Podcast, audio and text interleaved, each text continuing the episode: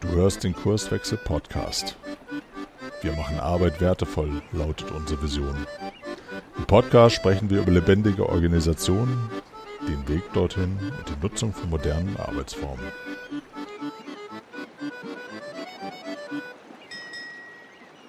Moin und herzlich willkommen zum Kurswechsel Podcast.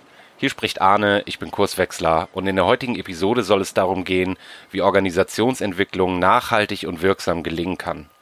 Meine Kurswechselkollegen Frank Wulfes und Matthias Stache sprechen gemeinsam mit mir darüber, warum die oft naheliegenden Ansätze so häufig unwirksam sind, welche Aspekte und Dimensionen einen ganzheitlichen Ansatz ausmachen, wie es gelingen kann, die Menschen in der Organisation nicht nur gut in Veränderungsprozesse einzubinden, sondern alle Potenziale und positive Energien tatsächlich auch in diesem Prozess zu entladen und gleichzeitig bei aller Komplexität den Überblick nicht zu verlieren und zielführend zu arbeiten. Wir freuen uns wie immer über deine Gedanken und dein Feedback. Komm dazu gerne auf uns zu. Jetzt wünsche ich dir erstmal viel Spaß bei der heutigen Episode. Ja, Frank, Matthias, ich fange einfach mal an. Wir haben uns ja vorgenommen, über Organisationsentwicklung, Veränderungsprozesse, Wandel in Organisationen zu unterhalten und jetzt könnte ich anfangen mit so großen Themen wie Digitalisierung, Globalisierung, demografischer Wandel, Wertewandel. Man hört und liest ja wahnsinnig viel, wenn man mal so Fachdiskussionen lauscht, irgendwelche Magazine durchblättert oder sich eine Podiumsdiskussion anhört. Es stellt sich aber ja viel mehr die Frage, was hat das denn für mich als Organisation jetzt für Auswirkungen? Also was davon ist wirklich Treiber von Veränderungen, die meinen betrieblichen Alltag beeinflussen? Ähm, vielleicht fangen wir damit einfach mal an. Was beobachtet ihr da gerade? Ja, soll ich mal starten, Matthias? Ich, ich, du kannst ja dann weitermachen.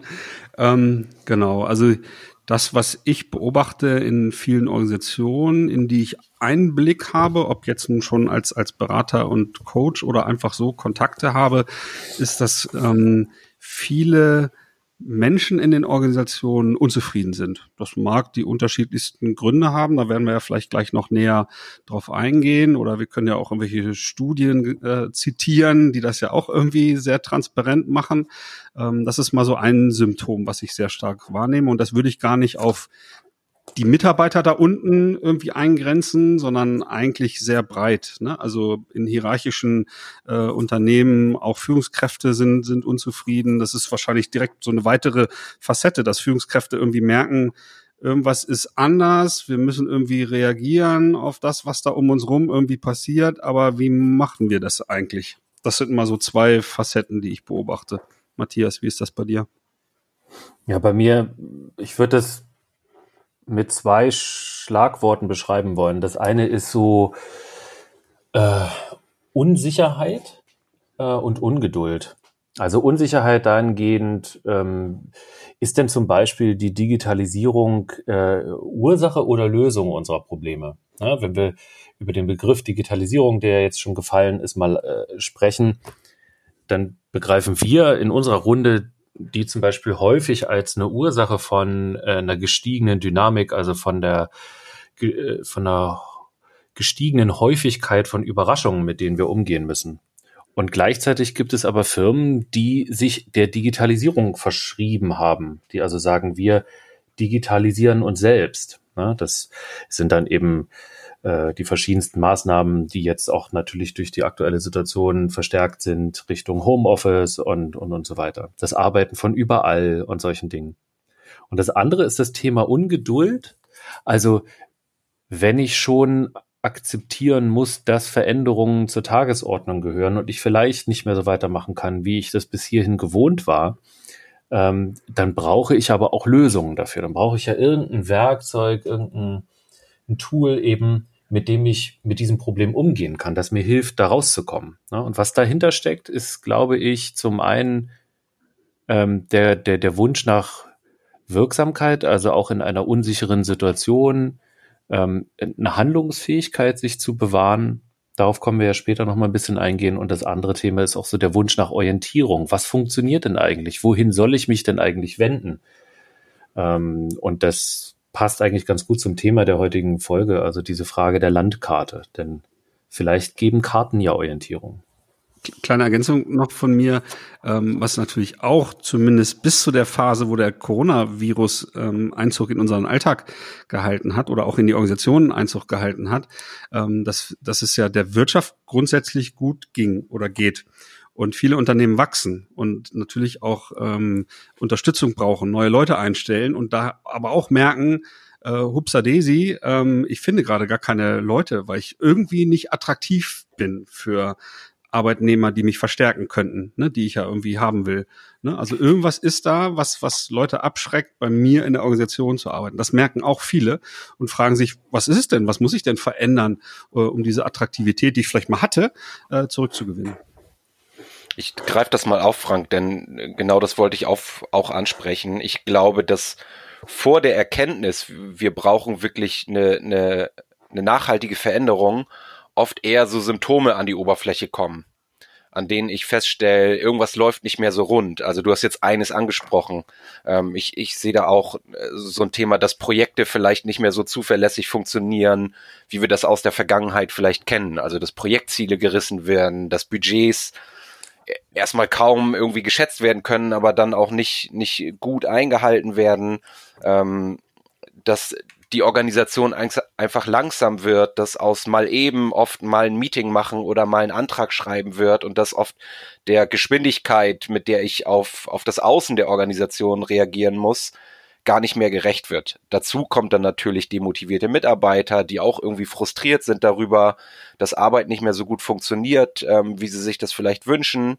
Ähm, Führungskräfte, die das Ganze führen sollen, aber auch zumindest nach meiner Beobachtung zunehmend überfordert sind mit der Situation. Und ich glaube, dass da so nach und nach dann die Erkenntnis kommt, okay, wir müssen uns jetzt tatsächlich mal damit beschäftigen und dann kommen all diese Themen auf die Platte, die wir, die wir gerade besprochen haben. Ja, und, Wie gleich, das? und gleichzeitig machen wir aber auch eine andere Beobachtung, die in die Gegenrichtung schwingt. Also da viele Organisationen ja schon das eine oder andere versucht haben in der Vergangenheit, beobachten wir auch immer wieder Mitarbeiter, die sagen, jetzt hören wir doch mal auf mit diesem ständigen Change und, und sowas. Das hat doch früher funktioniert. Wenn wir jetzt hier einfach mal so weitermachen, ähm, warum müssen wir denn ständig alles verändern? Ne? Also die,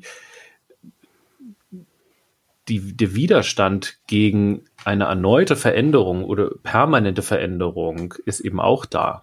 Ne? Den beobachten wir auch. Na und, und die Erkenntnis, ähm, wir sind oftmals nicht die ersten Unterstützer, Berater, Coaches, die in Organisationen angeheuert werden, sondern es gibt in der Regel ja schon Erfahrung. Und die Erfahrung so in der jüngeren Vergangenheit ist relativ häufig, was ich so wahrnehme, wir haben da jede Menge Geld irgendwie ausgegeben und dann nach, ich sag mal, eher dem klassischen Beratungsansatz sind dann Ergebnisse produziert wurden in Form von das müsst ihr machen, das müsst ihr machen, das müsst ihr machen.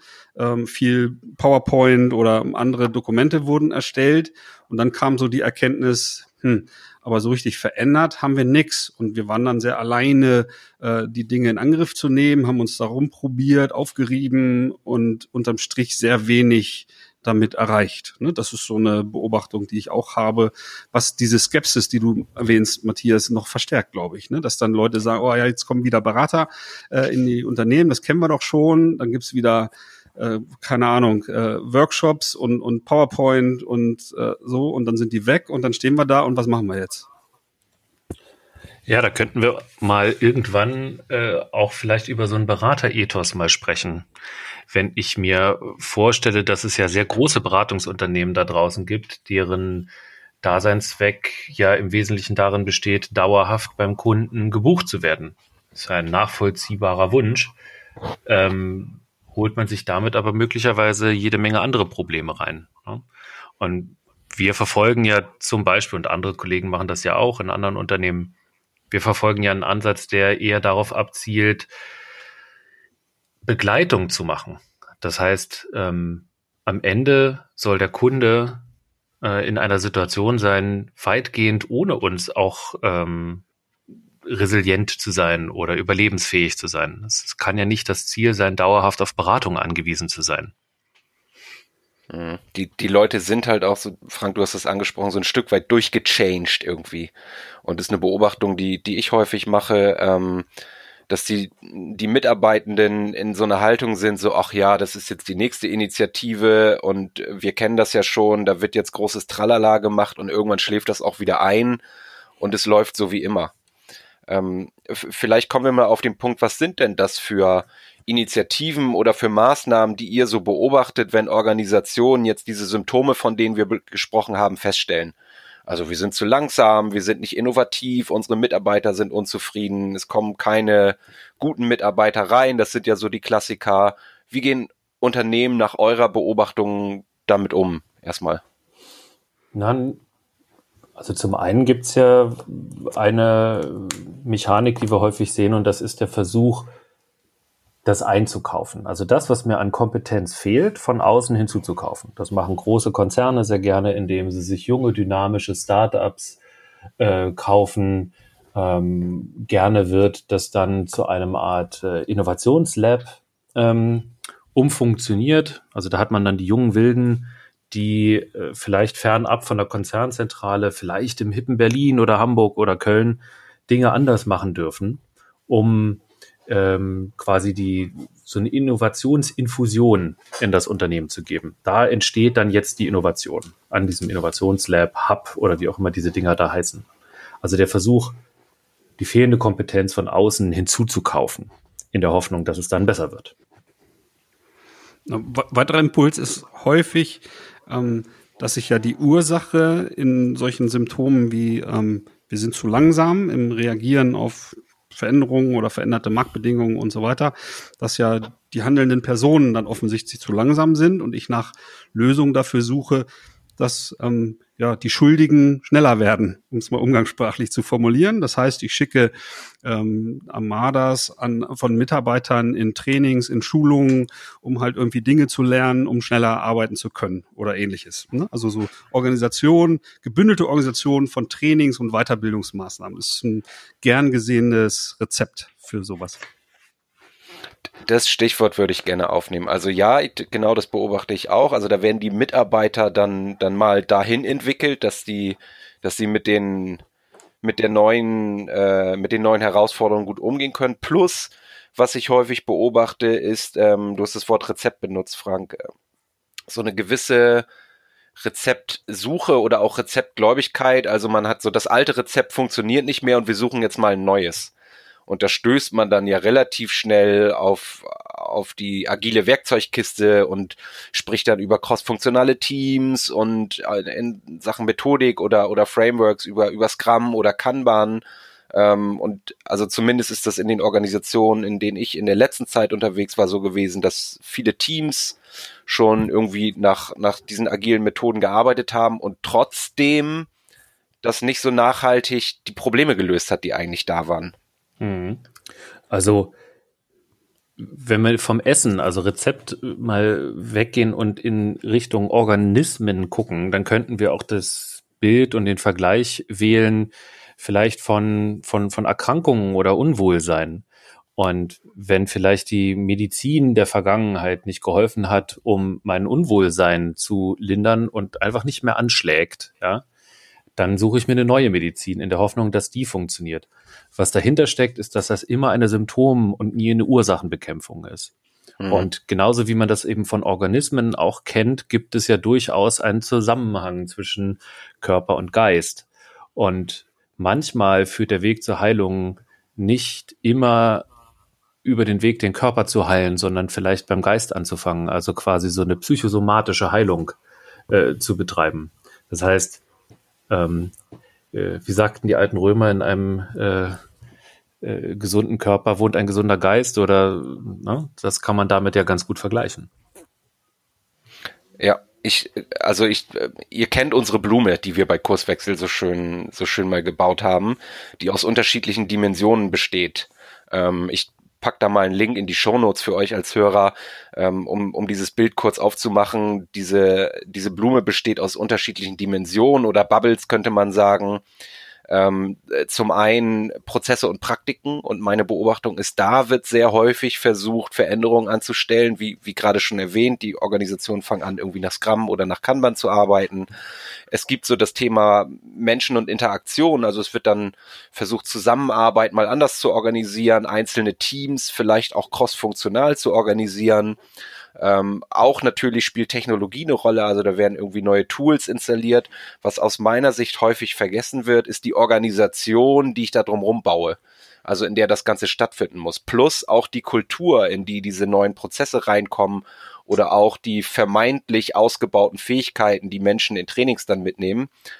Also ganz konkret, da kommt jemand aus dem Training zurück in eine Organisation und hat wahnsinnig viel gelernt und stellt fest, es ist überhaupt nicht opportun, das hier jetzt anzuwenden weil die Kultur es nicht erlaubt oder die Organisation drumherum ganz anders gebaut ist und ein Stück weit kommen wir damit jetzt, glaube ich, so, was, was ist so unsere Sicht drauf? Wir haben jetzt eine ganze Zeit lang auch über andere gesprochen. Lass uns doch mal ähm, darauf gehen, wie sehen wir als Kurswechsel so eine Veränderung und welche Aspekte sollten beachtet werden? In einem Punkt, Arne, würde ich dir ein klein bisschen widersprechen. Das Thema Kultur wird nicht komplett ignoriert aus meiner Sicht.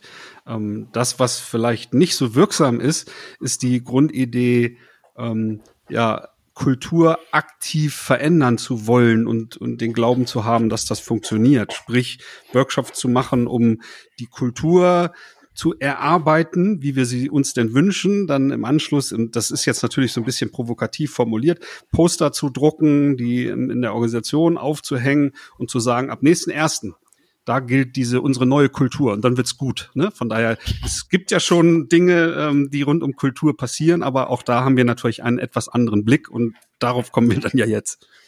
Hm. Ich bin ja ursprünglich Scrum Master gewesen, äh, einige Jahre lang und habe äh, Teams dabei unterstützt und auch von diesen Teams gelernt, was es bedeutet, selbst organisiert zu arbeiten. Und dann haben wir nach einiger Zeit festgestellt, dass ich da in diesem Team optimieren kann, wie ich will, wenn die umgebende Organisation die Rahmenbedingungen nicht bereitstellt, die es braucht, damit man so arbeiten kann, dann ist das im Wesentlichen nie so erfolgreich, wie es sein könnte oder im Zweifel sogar nach einer gewissen Zeit zum Scheitern verurteilt, weil es nicht die Ergebnisse bringt, die man sich davon versprochen hat. Und so meine Sicht auf das Thema Veränderung hat eben ganz viel mit diesen Rahmenbedingungen zu tun. Also statt zu versuchen, eine Kultur in eine bestimmte Richtung zu bewegen durch Trainings oder durch äh, Akklamation, ja, äh, wäre, wäre ein geeigneter Weg, ähm, die passenden Rahmenbedingungen zur Verfügung zu stellen, äh, unter denen die richtigen Dinge passieren können. Und, und der andere Begriff, der ja auch im Titel der, der Episode vorkommt, ist das Thema Ganzheitlichkeit. Ne, wir, wir glauben halt, ähm, neben, neben diesem Thema die richtigen Rahmenbedingungen zu schaffen, damit aus der Organisation selbst heraus halt sich Dinge äh, verändern können, dass sich das ganzheitlich tun sollte. Und eben nicht irgendwie in einzelnen Teams hinter verschlossener Tür, sondern eigentlich immer in der Gesamtorganisation oder in einem äh, größten, großen Teil der, der Organisation. Ne? Und das ähm, werden wir jetzt mal so ein bisschen Schritt für Schritt erläutern, wie wir denn so, so einen ganzheitlichen Wandel einer Organisation in unserer Arbeit ähm, auf den Weg bringen und unterstützen. Ich finde das ganz gut, was unser Kollege Arne äh, mal irgendwann so schön zusammengefasst hat unter den drei Prinzipien. Ne? Ähm, das Thema Transparenz, Freiwilligkeit und Vergemeinschaftung. Und ich glaube, dass diese drei Prinzipien sehr gut geeignet sind, um mal das Thema ganzheitlichen Wandel zu beleuchten. Mhm. Ich, ich nehme das gleich mal auf, Matthias, denn genau ist das ja, ist, ist das oft der Punkt, wo wir Kurswechsler dann in Organisationen äh, gerufen werden, im Sinne von, helft uns mal da drauf zu gucken, warum all diese guten äh, Tools und Methoden, die wir hier ähm, versucht haben zu installieren, nicht funktionieren. Und ich glaube, ein Punkt ist schon dieses, ich habe es jetzt absichtlich so formuliert, dieses Installieren.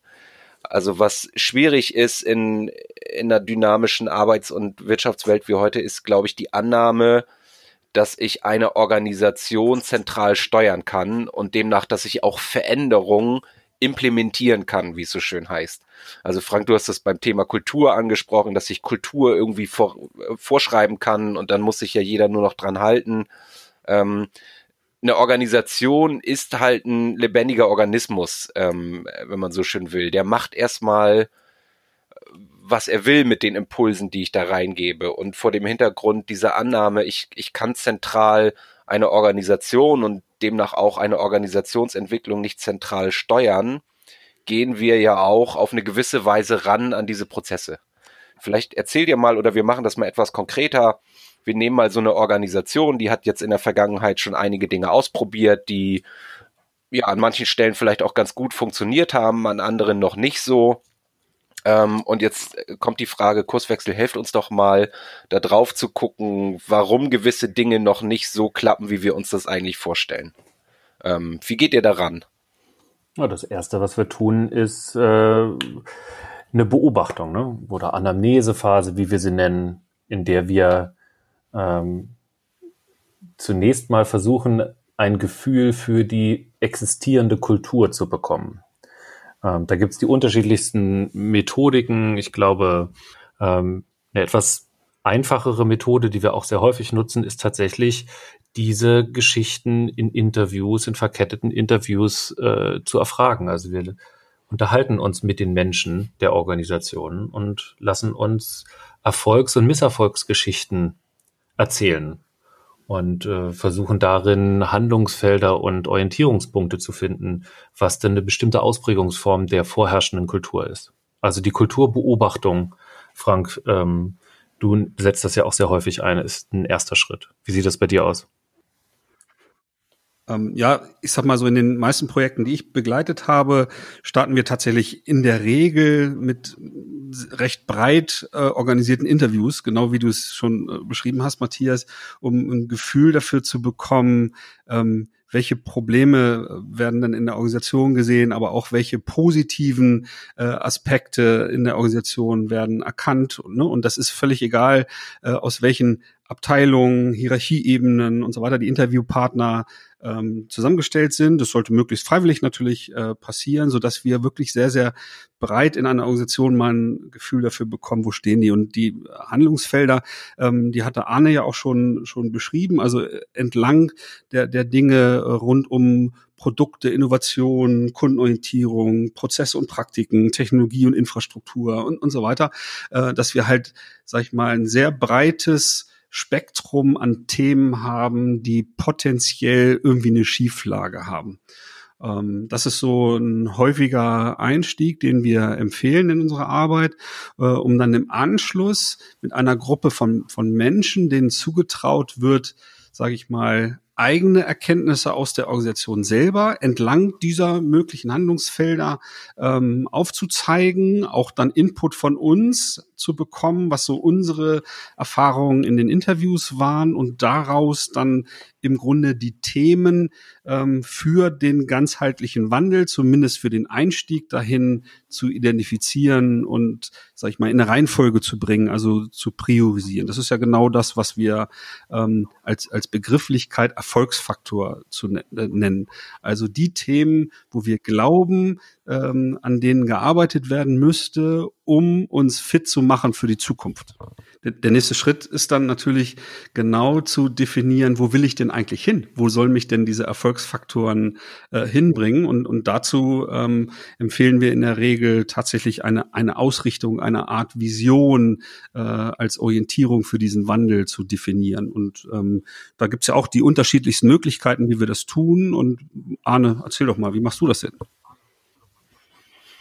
Ja, jetzt, jetzt wird's ganz spannend, weil natürlich ähm, wir so ein methodisches Grundkonstrukt haben, aber das in der Anwendung ein Stück weit immer ein bisschen abweicht, je nachdem, was die Herausforderungen des, des Kundenunternehmens auch gerade sind. Ich habe zum Beispiel, also ja, ich bin total bei dir, wenn wir sowas wie eine übergeordnete Ausrichtung, eine Vision haben, Nordstern sozusagen, dann hilft das total dabei, ähm, Orientierung zu wahren. Was ich auch schon gemacht habe, ist nicht so was Hochtrabendes, so nenne ich das jetzt mal, wie eine Vision zu nennen, sondern einfach lass uns mal überlegen, was ist denn Ziel, was wir erreichen wollen. Und das kann wirklich was ganz Quantitatives sein, wie wir wollen was weiß ich, 200.000 Neukunden im nächsten Jahr gewinnen.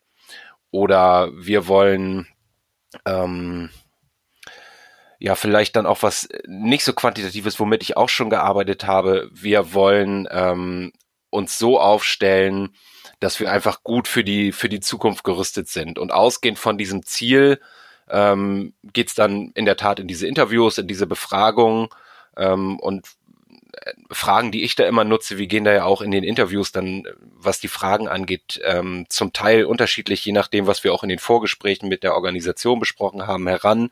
Eine Frage, die mir ganz wichtig ist, ist einmal, was behindert denn eigentlich, dass das gerade nicht gut läuft? Also ich setze voraus, dass Organisationen im Grunde genommen alles in sich tragen, um mit den Herausforderungen vor denen sie stehen, äh, zurechtzukommen. Und dann ist vielmehr die Frage, wenn ich ein nach außen gerichtetes Problem habe, also ein wirklich für die äh, für das Fortbestehen der Organisation ein relevantes Problem, wie zum Beispiel wir sind zu langsam, wir sind nicht innovativ, wir gewinnen keine neuen Mitarbeiter.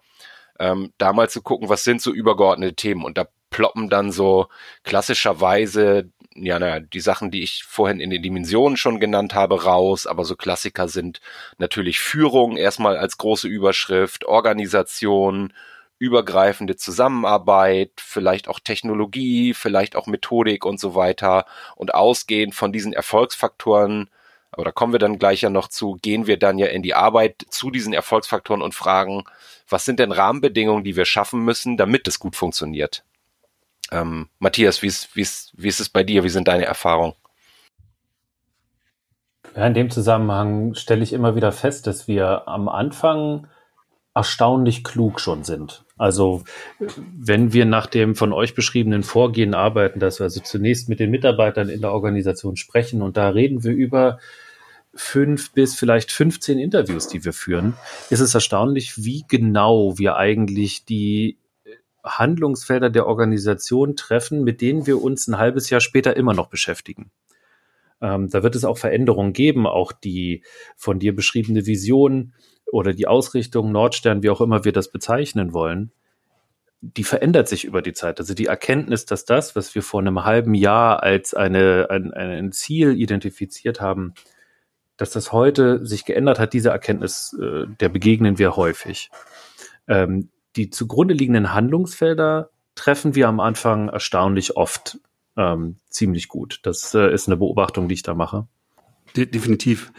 Wenn, wenn wir in, äh, in Workshops das dann abgleichen, also so unsere Erkenntnisse aus den äh, aus den Interviews mit der der Innensicht aus der Organisation, was denn halt handelnde Personen in der Organisation meinen, was die richtigen äh, äh, Themen für den Wandel äh, sind, da ist tatsächlich ein sehr sehr hoher Überschnitt immer. Ne? Und das bestärkt natürlich auch die die Menschen, die das Mandat bekommen haben, jetzt die richtigen Themen zu identifizieren und ähm, sozusagen vorzuschlagen, ähm, um anzufangen, an der Organisation zu arbeiten. Ne? So, und das gibt dann auch Sicherheit. Ne? Also wenn äh, sowohl ähm, diese, diese breite Sicht aus, äh, aus Interviews als auch, ähm, sag ich mal, diese Innensicht da einen sehr hohen Deckungsgrad, De äh, Deckungsgleichheit haben, äh, ne? das gibt ja auch Sicherheit, dass das die offensichtlich dann die dringendsten Themen sind, denen wir uns da stellen sollten.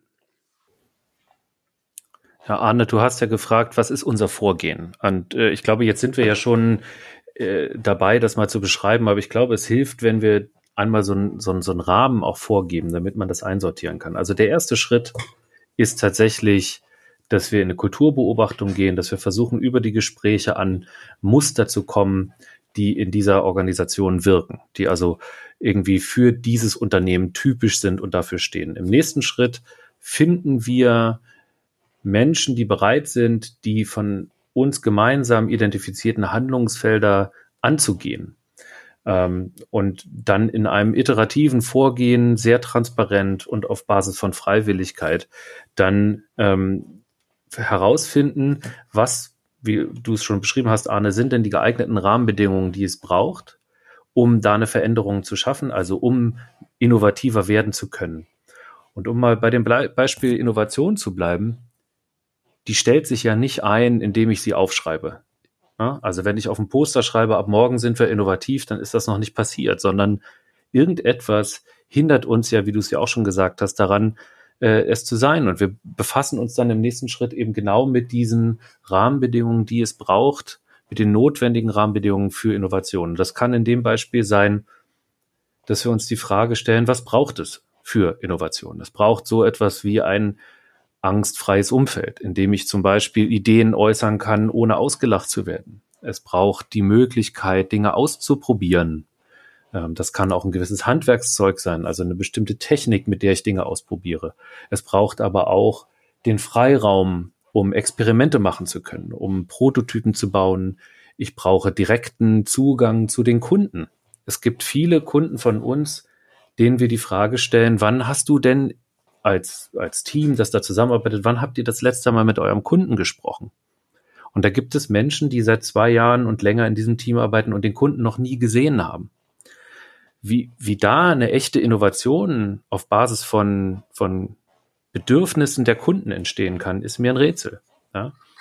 Und insofern ist das der nächste Schritt. Also erst Kulturbeobachtung, Handlungsfelder identifizieren gemeinsam mit dem Kunden und dann das Mandat äh, erteilen, diese Handlungsfelder insofern zu bearbeiten, als dass wir die Rahmenbedingungen finden, die es braucht, damit sich das ändern darf. Matthias, jetzt du hast viel Fachsprache benutzt gerade. Ich versuche das mal oder lass uns mal ein bisschen konkreter werden. Wenn ich mir das jetzt, wenn ich jetzt keine Ahnung habe von diesem ganzen Prozess und mir das vorstelle, ähm, ich arbeite jetzt mit dir zusammen oder auch mit dir, Frank. Ähm, ihr, ihr kommt zu mir ins Unternehmen, ihr befragt die Leute, versucht Kultur sichtbar zu machen und diese, diese Handlungsfelder zu identifizieren. Jetzt stelle ich mir als Inhaber des Unternehmens möglicherweise die Frage, wie gelingt es denn, dass ich das jetzt nicht nur anordne, sondern, wie es so schön heißt, dass wir unsere Leute auch mitnehmen? Also ähm, jetzt sind wir uns einig darüber, dass niemand mitgenommen werden muss. Ähm, aber wie gelingt es denn, ähm, die Leute auch zu aktivieren, Lust darauf zu haben, sich an diesen Veränderungen zu beteiligen, also wirklich Wirksamkeit zu erzeugen, ähm, ohne dass es am Ende wieder nur an den Führungskräften oder an der obersten Spitze hängt. Also wir haben jetzt diese Handlungsfelder ähm, identifiziert. Was passiert dann?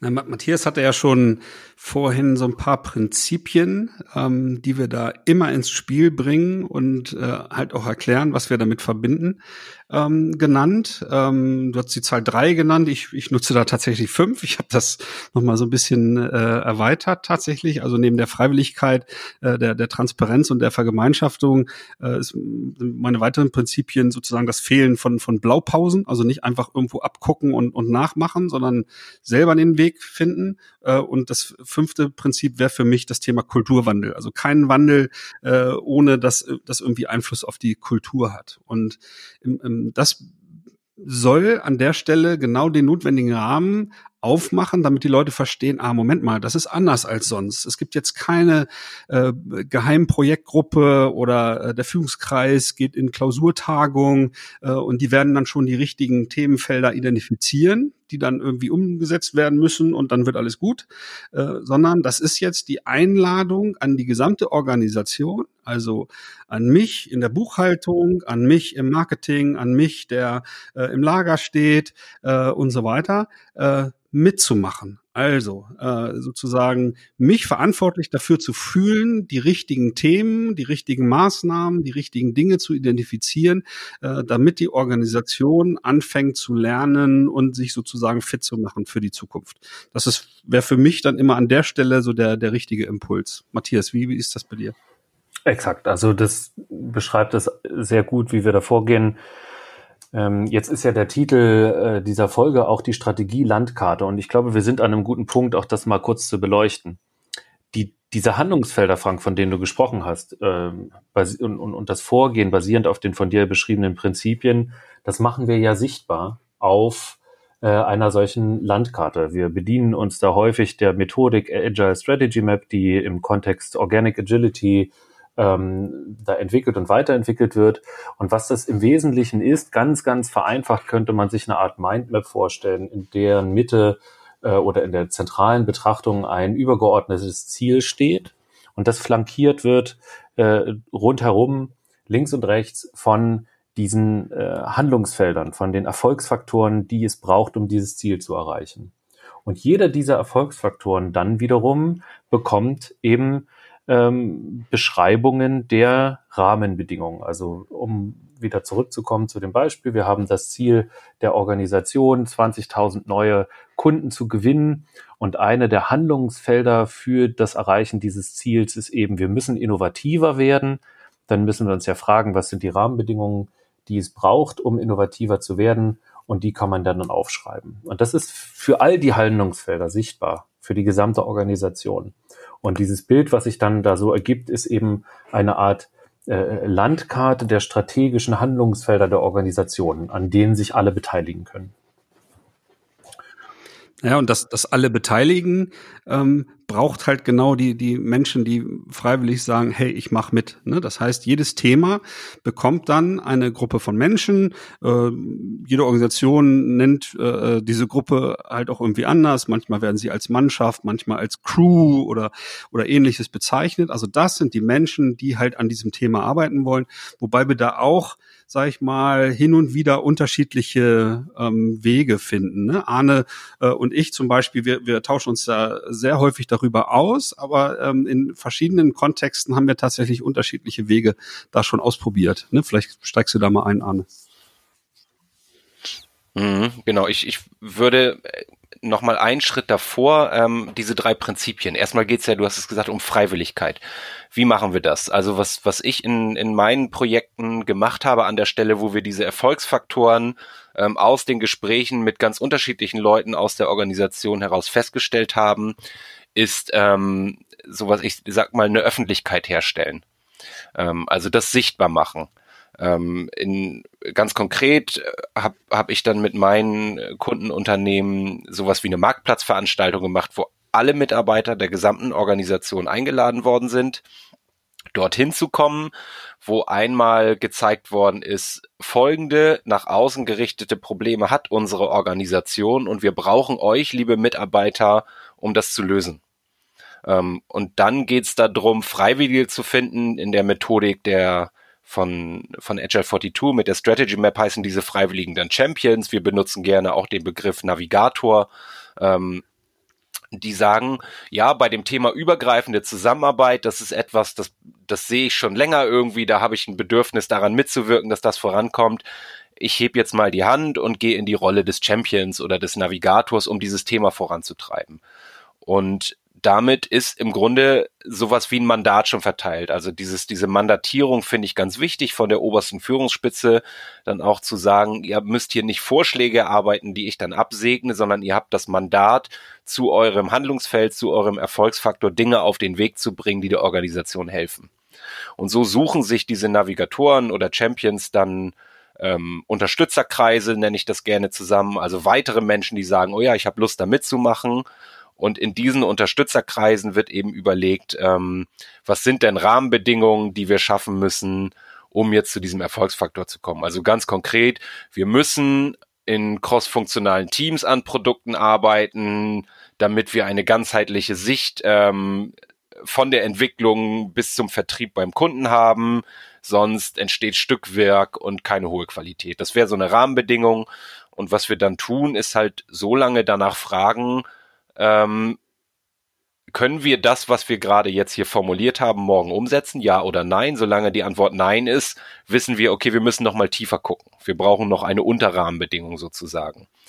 Und am Ende dieses, äh, dieses Prozesses fallen da eben ganz konkrete To-Dos raus, die ich dann auf, ich äh, glaube, bei, bei dir im Projekt, Frank, heißt das Wandelwand. Das fand ich einen ganz schönen Begriff sowas wie ein Board, wo ähm, Dinge einfach visualisiert werden, die gerade in Arbeit sind, Experimente und Maßnahmen, die dort abfallen. Und so iterieren wir uns dann Maßnahme für Maßnahme dahin, diese Rahmenbedingungen zu erfüllen, um am Ende wieder auf die Beschreibung des Erfolgsfaktors zu kommen, dass wir darauf einzahlen. Und das Schöne daran ist ja, dass ich als derjenige, der das Mandat erteilt hat, ähm, sich auf so eine Weise mit dem Thema Veränderung auseinanderzusetzen, zu jedem Zeitpunkt sehen kann, ob die Menschen, die ihre Zeit dort investieren, ähm, auch erfolgreich sind. Also ob wir uns in die richtige Richtung bewegen. Dadurch, dass das eben transparent für die ganze Organisation sichtbar an der von äh, Frank als Wandelwand bezeichneten äh, Tapete da an der Wand zu sehen, ähm, und ich sehe auch, was passiert in den einzelnen Handlungsfeldern. Es kann auch vorkommen, dass das Tagesgeschäft für eine gewisse Zeit mal ähm, wieder die Überhand äh, bekommt, weil ein wichtiger Kunde kommt und ich äh, viele Kollegen brauche, die gemeinsam eine Lösung für diesen Kunden bauen, so dass bestimmte Themen vielleicht mal ruhen müssen oder weniger stark betreut werden. Aber ich kann zu jedem Zeitpunkt sehen, wo wir eigentlich stehen und ob die eingesetzten Ressourcen ja, Zeit und Geld, ob die eben auch richtig investiert sind. Und das ist ein großer Unterschied zu äh, typischen Change-Programmen, wo ich ähm, eigentlich am Ende hoffen muss, dass all das, was ich da getan habe, am Ende auch ähm, wertvoll ist. Ja? Und hier können wir über diese iterative Vorgehen und die permanente Kulturbeobachtung und das permanente Sichtbarmachen äh, zu jedem Zeitpunkt aufzeichnen, wo wir eigentlich stehen und ob wir weitermachen wollen mit dem, was wir gerade tun. Ja, Wandelwand klingt in der Tat gut, aber ich will mich da nicht mit fremden Federn schmücken. Äh, ihr habt mir das jetzt beide in den Mund gelegt, aber ähm, von mir stammt der Begriff nicht. Aber ich, ich bin schon am überlegen, ob ich ihn übernehme. Sehr gut. Ähm, ich ich würde noch mal auf eine Facette mehr ähm, gucken wollen.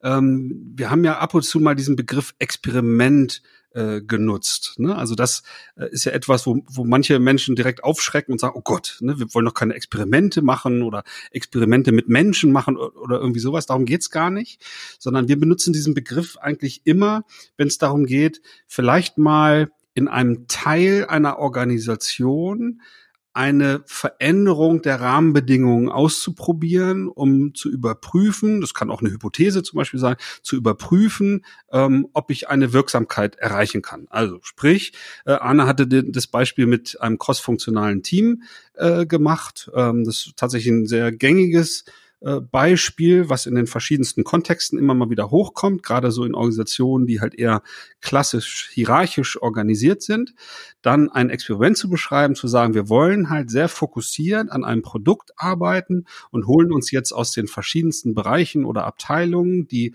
notwendigen Kompetenzträger zusammen in ein Team, die idealerweise in einem Raum zusammensitzen und mit idealerweise Vollzeit oder mit viel ähm, Zeit von, von äh, in ihrer in ihrem Wochenabend Ablauf ähm, konzentriert an diesem Produkt zu arbeiten. Wir tun das dann aber nicht in der gesamten Organisation, sondern genau an einer Stelle beispielhaft. Und die Menschen, die jetzt in, in, an so einem Erfolgsfaktor arbeiten, die sind ja nur sehr, sehr zufällig vielleicht mal in einer Konstellation, wo sie denn gemeinsam äh, an einem Produkt arbeiten könnten, weil sie sind ja komplett freiwillig und mehr oder weniger zufällig äh, an diesem Thema, weil sie sich dafür interessieren, weil sie glauben, da Ideen zu haben, um das voranzubringen.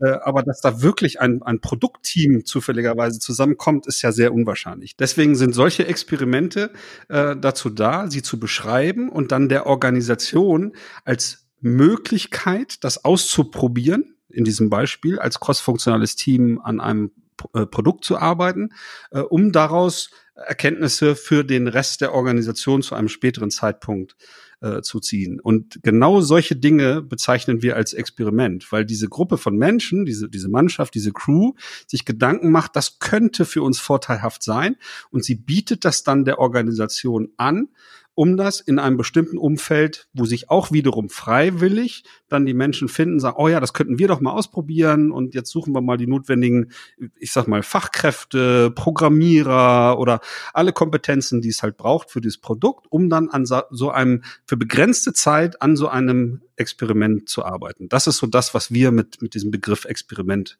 verbinden. Arne, du wolltest auch was ergänzen. Genau, warum ich finde, dass diese Art und Weise so so unfassbar wirksam ist. Denn wenn wir über Change oder Veränderung sprechen, dann hat jeder, der sich schon mal ein bisschen mit dem Thema befasst hat, auch schon von Widerständen gelesen. Und Widerstand mal so ganz platt formuliert, wenn ich etwas tun muss und mir leuchtet nicht ein, warum, ähm, dann regt sich in mir auch Widerstand. Also wenn ich das Gefühl habe, ich werde verändert und es leuchtet mir nicht ein, warum. Und was diese ähm, Champions oder Navigatoren mit ihren Unterstützerkreisen machen, indem sie Rahmenbedingungen formulieren, ist erstmal nichts weiter als Hypothesen aufstellen. Ne, es ist ja, es ist ja nicht bewiesen, dass wenn Sie sagen, wir müssen ein crossfunktionales Team ähm, arbeiten lassen, dass das besser funktioniert. Deswegen Experiment. Jetzt bieten wir dieses Experiment, du hast es gerade schon gesagt, Frank, denjenigen an, die sagen, ich kann mir das vorstellen, dass es in meinem Bereich äh, funktioniert. Jetzt sammeln diese umsetzenden Menschen Erfahrung damit und es gibt nichts, wirklich nichts Wirksameres für einen Veränderungsprozess in einer Organisation, als wenn sich jemand hinstellen kann und sagen kann, übrigens, liebe Kolleginnen und Kollegen, das Problem, was ihr jeden Tag habt, das haben wir nicht mehr. Und wenn euch interessiert, warum das so ist, oder wenn ihr mal gucken wollt, was wir anders machen als ihr, dann guckt mal hin.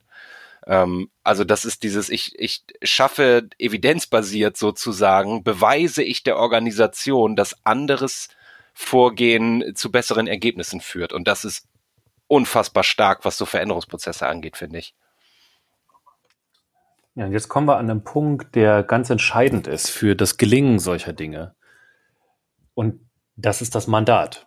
Ich habe ja am Anfang äh, das man als, als Entscheider, möglicherweise als Führungskraft, das Mandat erteilt, auf so eine Art und Weise zu arbeiten.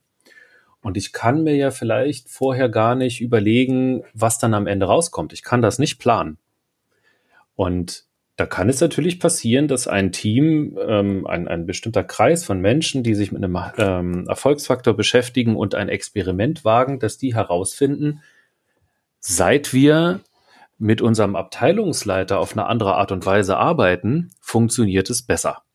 Also seit wir zum Beispiel die Urlaubsanträge nicht mehr vom Abteilungsleiter gegenzeichnen lassen, haben wir eine viel bessere Lösung gefunden, ähm, sicherzustellen, dass alle Mitarbeiter immer da sind, wenn sie gebraucht werden. Das hat natürlich Implikationen. Das ist eine, eine Erkenntnis, die ich dem Rest der Organisation anbiete und die diese Erkenntnis auch verarbeiten können muss. Das heißt, ich komme möglicherweise an schmerzhaften Themen vorbei, die, die gut und wichtig sind, aber die Organisation muss sich darauf auf einlassen können. Also wir werden da Dinge entdecken, die, äh, die manchmal auch ein bisschen wehtun. Das, das, was du sagst, beinhaltet auch gleichzeitig ein gewisses Risiko. Ne? Ich, ich äh, erlebe so in meinen Projekten durchaus, ähm, dass die, die Crews oder, oder Mannschaften, die an den Erfolgsfaktoren arbeiten, mit den Navigatoren, äh, ganz, ganz tolle und wie du es genannt hast, schmerzvolle Themen entdecken und da ähm, vorwärtsgerichtet äh, Dinge auf den Weg bringen. Ähm, und das wiederum, äh, weil vielleicht, ähm, ich nenne es jetzt mal provokativ, Menschen aus dem Führungskreis sich nicht so intensiv äh, mit diesen Veränderungsdingen beschäftigen, irgendwann dann aber merken, Moment mal, was passiert hier? Das, das greift irgendwie in meine Hoheit ein oder äh, das hätte ich ganz anders entschieden äh, oder ähnliches.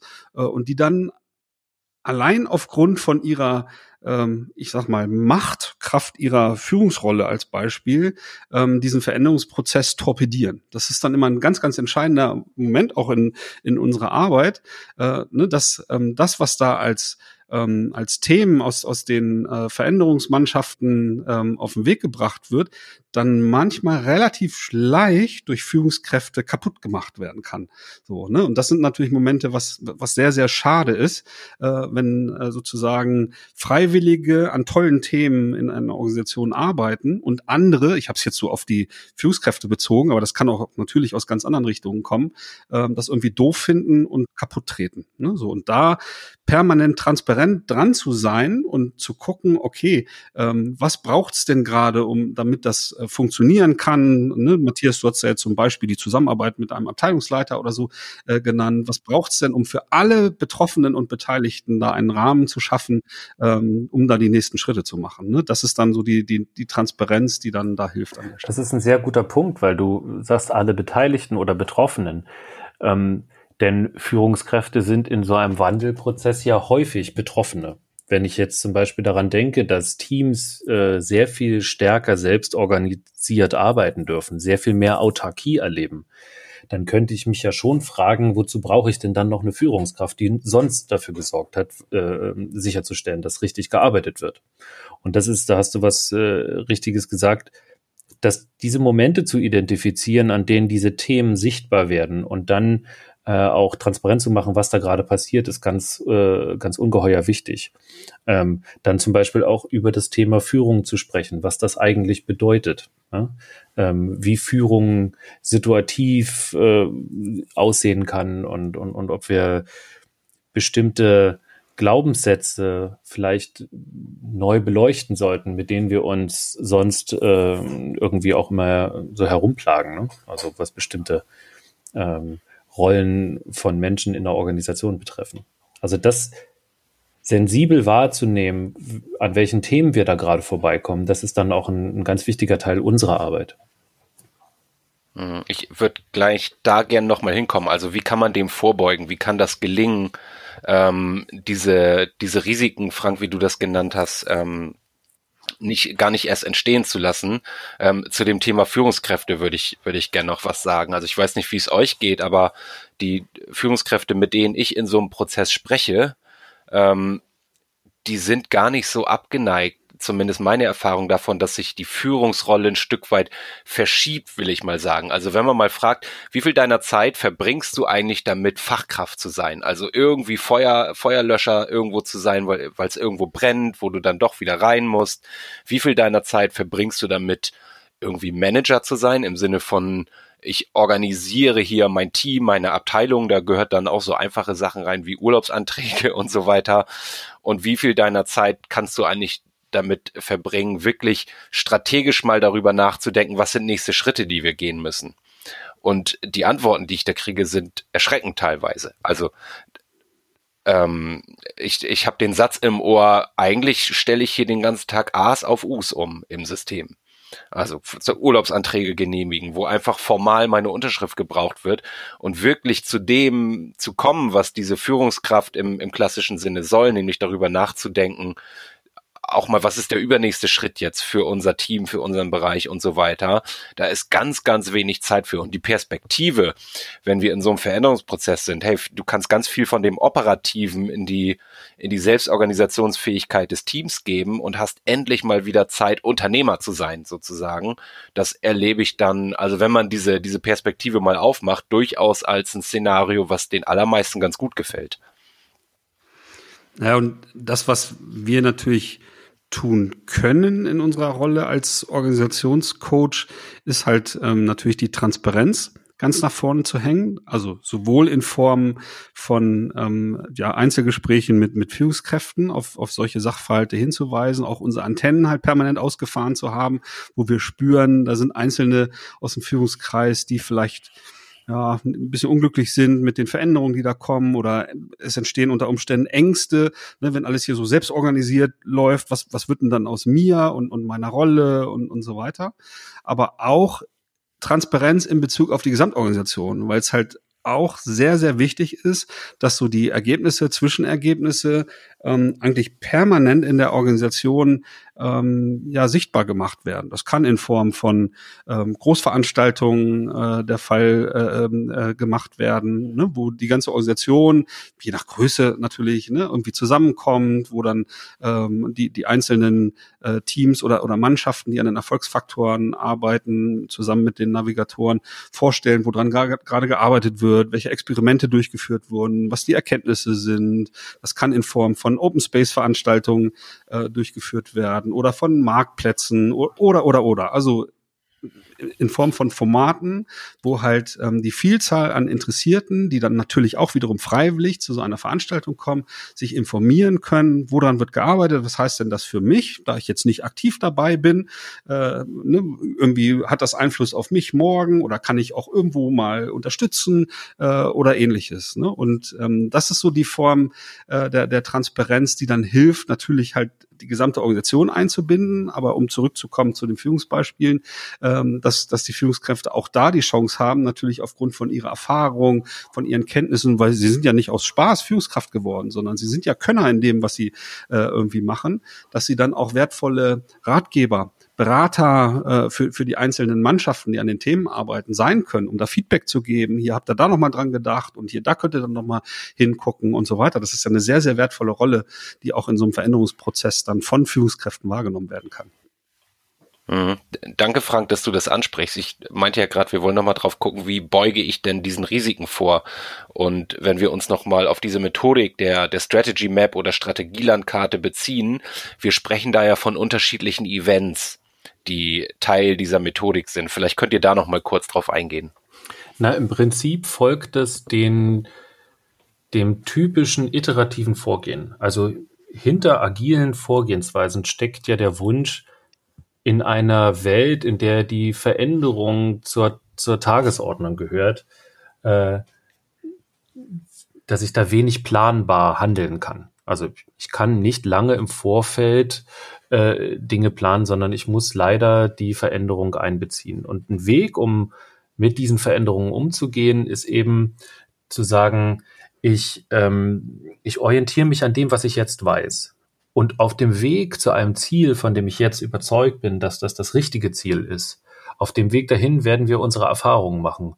Und je häufiger wir uns bewusst werden, was wir gelernt haben, umso häufiger kann ich auch justieren. Und das ist eigentlich so der Kern der ganzen Arbeit. Wir stellen ein übergeordnetes Ziel in, die, in das Zentrum der Betrachtung. Dann identifizieren wir die Handlungsfelder, die es braucht, um dieses Ziel zu erreichen.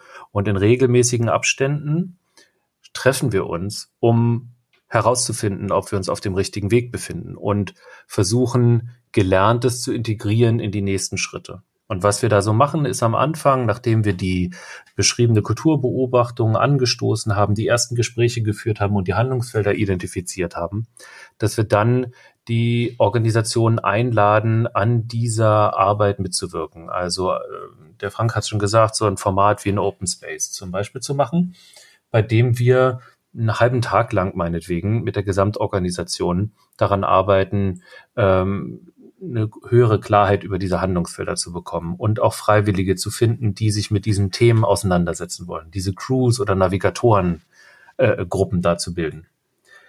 Dann wäre es denkbar, dass man in Iterationen in diesen Crews an den jeweiligen Handlungsfeldern arbeitet, um nach meinetwegen zwei oder vier Wochen äh, oder auch wöchentlich sich kurz zusammenzusetzen, darüber zu sprechen, was haben wir geschafft, ähm, welche von diesen To-Dos, Experimenten, Maßnahmen, was auch immer, haben denn zum Beispiel welche Erkenntnisse gebracht? Ähm, und, und, und was können wir daraus lernen. Äh, dann gibt es ein weiteres Event, wo sich dann alle Navigatoren, also all diejenigen, die sich mit den Handlungsfeldern in der Organisation beschäftigen, zusammentreffen und ihre jeweiligen Erkenntnisse synchronisieren äh, um, um sich neu auszurichten und weitermachen zu können. Und dann gibt es dann eben wieder, dann kommen wir wieder beim Anfang an, äh, die Möglichkeit, ein, ein, ein übergeordnetes Event zu veranstalten, wieder so ein Open Space, wo die Navigatoren ihre Erkenntnisse der letzten vielleicht zwei Monate äh, oder des letzten Monats vorstellen, um wieder mit der Gesamtorganisation darüber zu verhandeln, wie es denn damit mit diesen Erkenntnissen jetzt weitergeht. Das mal so als groben Überblick äh, über, über einige Events. Kleine Ergänzung. In, in Scrum hat sich ja ähm, sozusagen ein, ein Begriff etabliert, das Review.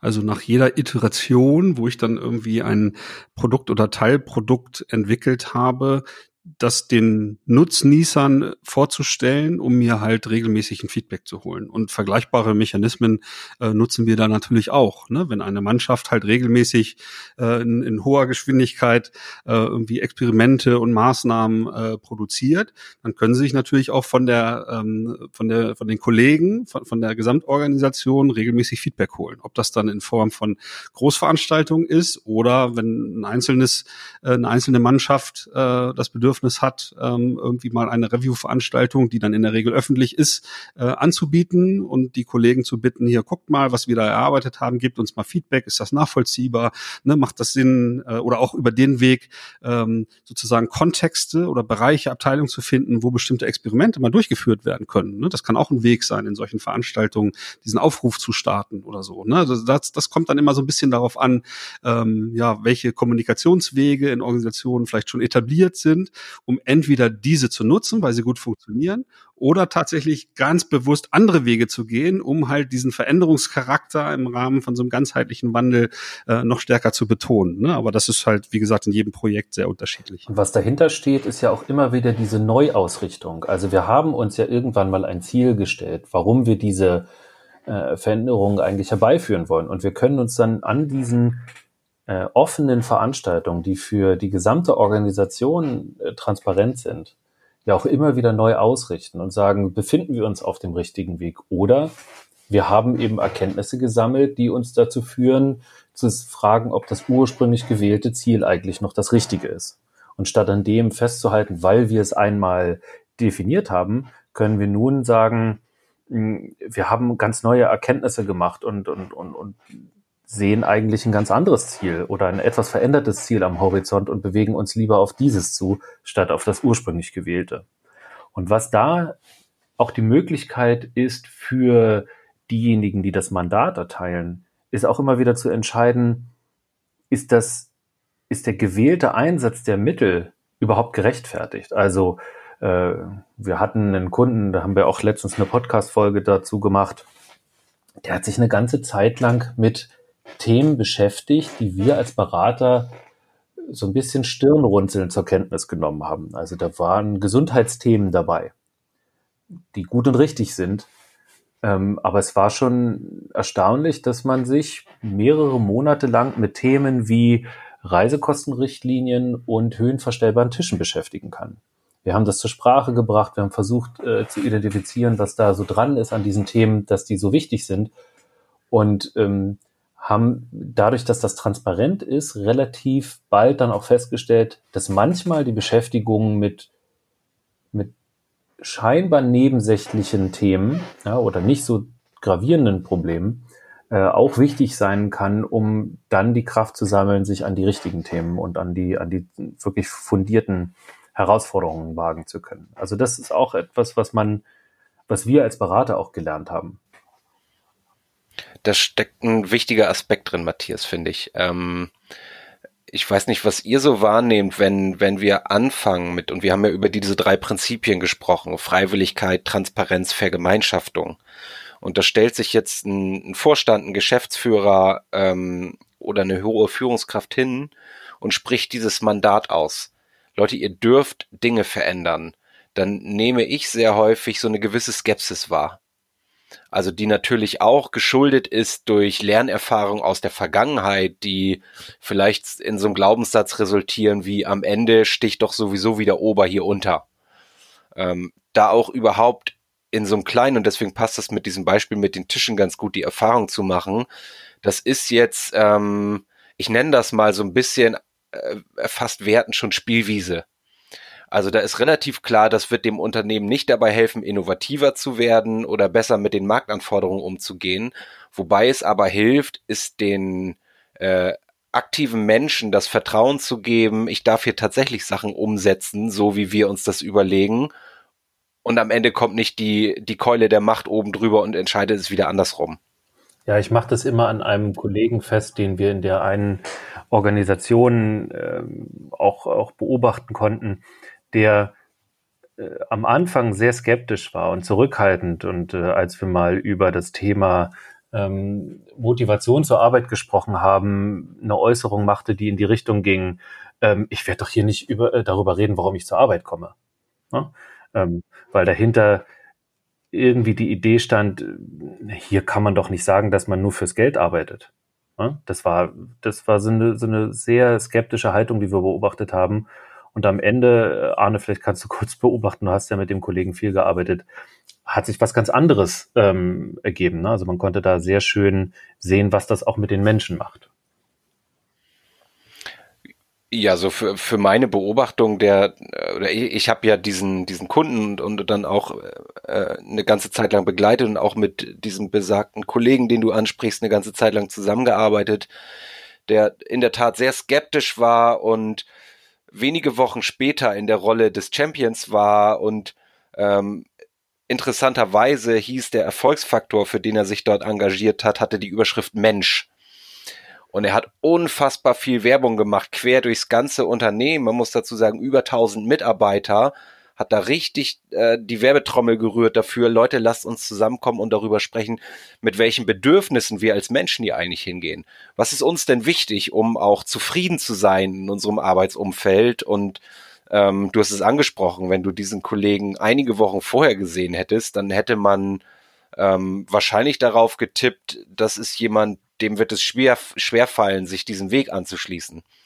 Und allein dieses, ähm, dieses Zutrauen zu geben, ähm, Veränderung für die Organisation zu sehen und dann auch gute Lösungen zu entwickeln, das scheint ihn in dem Fall an irgendeiner Stelle so gepackt zu haben, dass sich so seine Haltung oder seine Einstellung zu seiner Arbeit auch dann nochmal grundlegend verändert hat. Und das sind so Geschichten, die, die ich besonders schön finde dann. Also wenn ich an den Menschen auch Veränderungen beobachten kann und da plötzlich Mut entsteht und, und Vertrauen in, in das, was da gemeinsam angegangen wird und so weiter, das sind dann, ja, in einem weiteren Schritt wirkt sich das dann idealerweise noch auf eine Kultur der Zusammenarbeit aus und das ist ja das, was ich setze mal Anführungsstriche nebenbei passiert, aber einen ganz, ganz großen Mehrwert hat für die Organisation.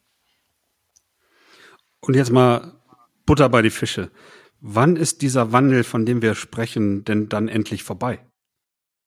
Also die, die kurze und wahrscheinlich nicht so zufriedenstellende Antwort ist nie.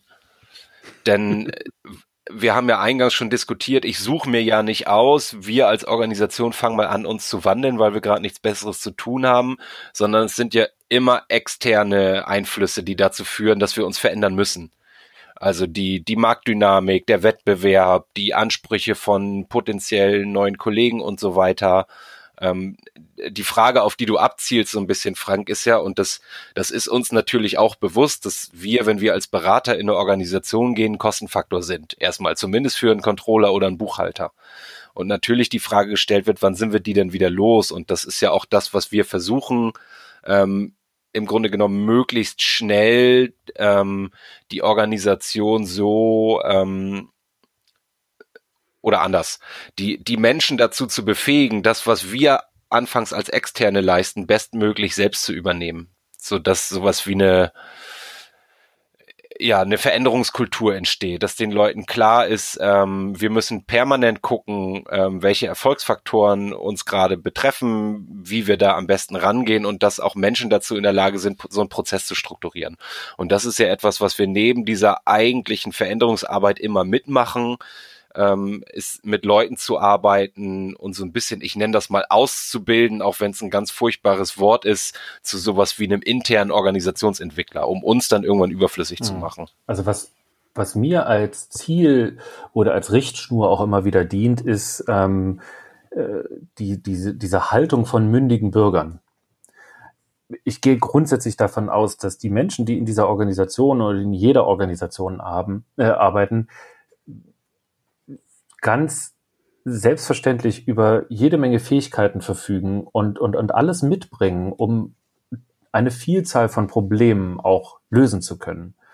Und dass es ganz selten eigentlich jemanden braucht, der ihnen sagt, dass sie jetzt an einer bestimmten Sache arbeiten dürfen oder sollen oder müssen, sondern dass wir ja in den Organisationen Menschen treffen, die nicht nur gut ausgebildet sind, die ein, äh, sehr fundiertes Studium hinter sich haben, sondern die natürlich auch im Leben erfahren sind und über Intuition und Problemlösungskompetenz verfügen.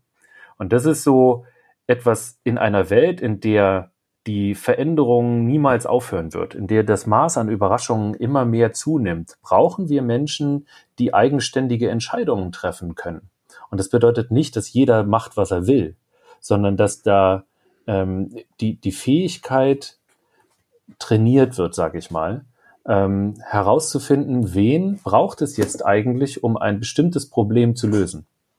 Und das ist viel wichtiger als die Frage der Technik oder einer bestimmten, ähm, eines bestimmten Formats äh, oder eines Kommunikationstrainings oder sonst was, sondern die Frage ist, äh, wen braucht es, um ein Problem zu lösen? Und das ist eigentlich etwas, worauf, worauf wir hinarbeiten, dass wir, dass wir dieses Bewusstsein dafür schärfen. Weg von äh, Lösungen und Pflastern und äh, Medikamenten oder was habt ihr gesagt, Rezepten und hin zu äh, einem offenen Austausch von mündigen Bürgern, die sehr schnell herausfinden, wen es braucht an dieser Stelle, um ein Problem zu lösen. Natürlich war meine Frage nicht nicht hundertprozentig ernst gemeint und ihr habt sie ja auch genauso in, in unserem Sinne äh, ähm, beantwortet, ne? weil ähm, alle Dinge, die halt wirklich so, sag ich mal, strikten Prozessanweisungen unterliegen und das auch zu Recht unterliegen. Das sind ja alles Dinge, und da schließt sich der Kreis jetzt eigentlich zum Einstieg, ähm, die durch Digitalisierung ja, wegautomatisiert werden. Solche Tätigkeiten, das, das wird unsere Generation noch erleben, äh, die, die wird es schlicht und ergreifend nicht mehr geben. Auf der anderen Seite wird natürlich das, das Maß an, äh, und, und da können wir wieder verschiedene Begrifflichkeiten nennen, ne? das Maß an Überraschungen, Dynamik, Komplexität oder so, das zieht ja alles so in, in, die, in die gleiche Richtung. Ähm, das wird halt eher noch ansteigen. Und genau wie, wie du sagst, Matthias, braucht es dann halt eben genau die Menschen, die in der Lage sind, halt in diesem Umfeld äh, die, die richtigen Entscheidungen zu treffen, äh, im, im Team sozusagen die richtigen Dinge auf den Weg zu bringen, ähm, Dinge auszuprobieren äh, und, und äh, entsprechende Reaktionen äh, für das Gesamtunternehmen äh, sozusagen auf den Weg zu bringen. Das ist sozusagen die, die Kompetenz der, der Zukunft. Und deswegen natürlich wird dieser Wandel nie vorbei sein, sondern Organisationen sollten sich sich fit machen, äh, halt genau mit, mit so einem Maß an Überraschungen halt äh, umzugehen zu lernen. Das heißt, sich zu einer lernenden Organisation zu entwickeln. Und ja, wir sind gerne Geburtshelfer dafür, so, so zu lernen, äh, aber haben natürlich hohes Interesse daran, dass halt die Organisationen dann eigenständig in der Lage sein werden, ähm, das zu leisten, ohne dass wir dauerhaft äh, in der Organisation, das kann immer mal auch über einen längeren Zeitraum punktuell hilfreich sein, nochmal wieder, weil wir entwickeln uns ja auch weiter und haben neue Erkenntnisse, neue, neue Ideen, äh, wie in bestimmten Sachverhalten sozusagen Lösungen gefunden werden können und, und, und. Das heißt, es ist durchaus auch hilfreich, uns nach einem Zeitraum X, wenn wir gar nicht mehr in Organisationen da sind, nochmal wieder äh, zurückzuholen äh, und nochmal wieder neuere Erkenntnisse abzuschöpfen oder so. Aber eigentlich ist unser oberstes Ziel, Organisationen dabei zu helfen, halt sich zu einer lernenden Organisation zu entwickeln. Ja, das, das klingt nach, nach, nach einem total, nach einem total stimmigen Schlusswort fast schon, Frank. Ähm, vielen Dank. In, in diesem Sinne würde ich dann auch vers versuchen, das, das mal rund zu machen und und abzuschließen, ähm, vielleicht noch mit einem kurzen Verweis, ähm, da lief jetzt, ähm, liefen die letzten Statements ja gerade hin, was braucht es denn eigentlich da, damit wir von sowas wie einer sich selbst tragenden Veränderungskultur sprechen oder dass die Organisation selbst imstande ist, resilient zu sein, dynamikrobust zu sein, was auch immer man für ein Wort da gerade wählen möchte, äh, für die Zukunft. Und da bewegen wir uns dann auf auf den eingangs formulierten Dimensionen. Also natürlich muss ich, brauche ich Prozesse und Praktiken, die das möglich machen. Und ähm, da hilft natürlich dann auch die agile Werkzeugkiste. Ähm, ich muss gleichzeitig Menschen so miteinander zusammenbringen oder vielmehr ähm, sich verbinden lassen, ähm, vielleicht so rum formuliert, um in einer konkreten Situation sich für eine Problemlösung zu verbinden. Natürlich muss ich State of the Art sein, was so technologische Infrastruktur und so weiter angeht. Ich brauche eine flexible Organisation, um das alles möglich zu machen. Und wenn dann noch die Kulturveränderung stattgefunden hat, also ich von mündigen Bürgern in der Organisation sprechen kann, dann sind, glaube ich, gute Voraussetzungen äh, gegeben, um auch die nächsten großen Krisen, Katastrophen und Veränderungen in der Arbeitswelt gut zu überstehen und als Organisation da Lösungen zu entwickeln. Ähm, Frank, Matthias, mir hat's viel Spaß gemacht. Herzlichen Dank für eure Zeit, für den, für den Podcast. Haut rein, wir schnacken. Bis bald. Ja, vielen Dank. Bis bald. Tschüss. Folge uns auch auf Twitter unter @kurswechsler und diskutiere mit uns über agile Themen.